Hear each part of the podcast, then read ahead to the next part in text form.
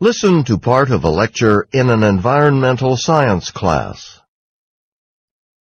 So since we're on the topic of global climate change and its effects, in Alaska, in the northern Arctic part of Alaska, over the last, oh, 30 years or so, temperatures have increased about half a degree Celsius per decade.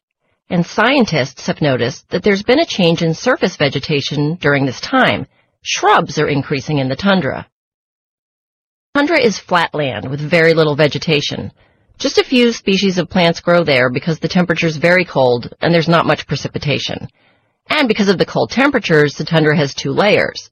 The top layer, which is called the active layer, is frozen in the winter and spring, but thaws in the summer. Beneath this active layer is a second layer called permafrost, which is frozen all year round and is impermeable to water. So, because of the permafrost, none of the plants that grow there can have deep roots, can they? No. And that's one of the reasons that shrubs survive in the Arctic. Shrubs are little bushes. They're not tall, and being low to the ground protects them from the cold and wind. And their roots don't grow very deep, so the permafrost doesn't interfere with their growth, okay? Now, since the temperatures have been increasing in Arctic Alaska, the growth of shrubs has increased. And this has presented climate scientists with a puzzle. Um, I'm sorry. When you say the growth of shrubs has increased, um, do you mean that the shrubs are bigger or that there are more shrubs? Good question. And the answer is both.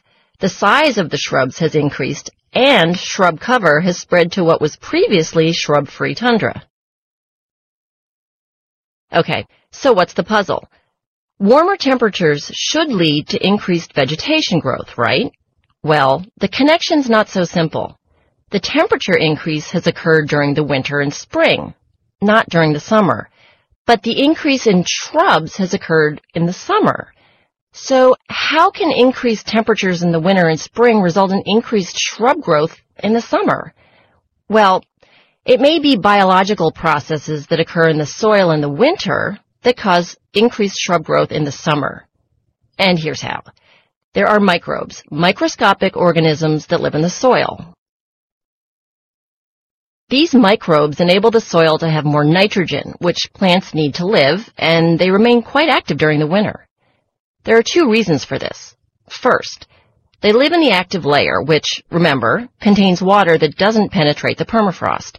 Second, most of the precipitation in the Arctic is in the form of snow, and the snow which blankets the ground in the winter actually has an insulating effect on the soil beneath it, and it allows the temperature of the soil to remain warm enough for microbes to remain active.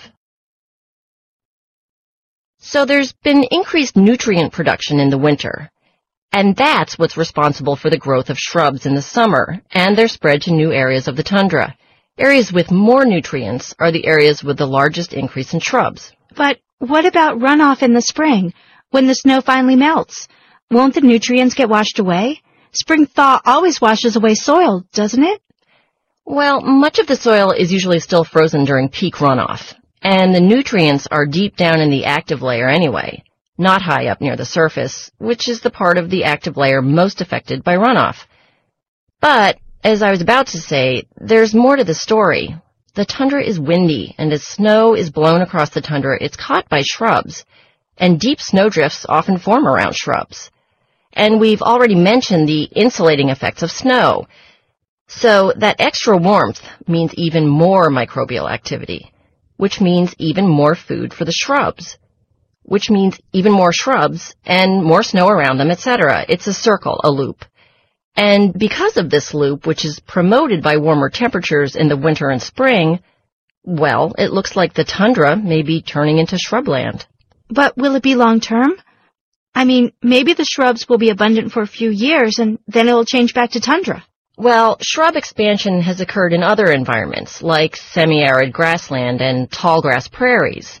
And shrub expansion in these environments does seem to persist, almost to the point of causing a shift.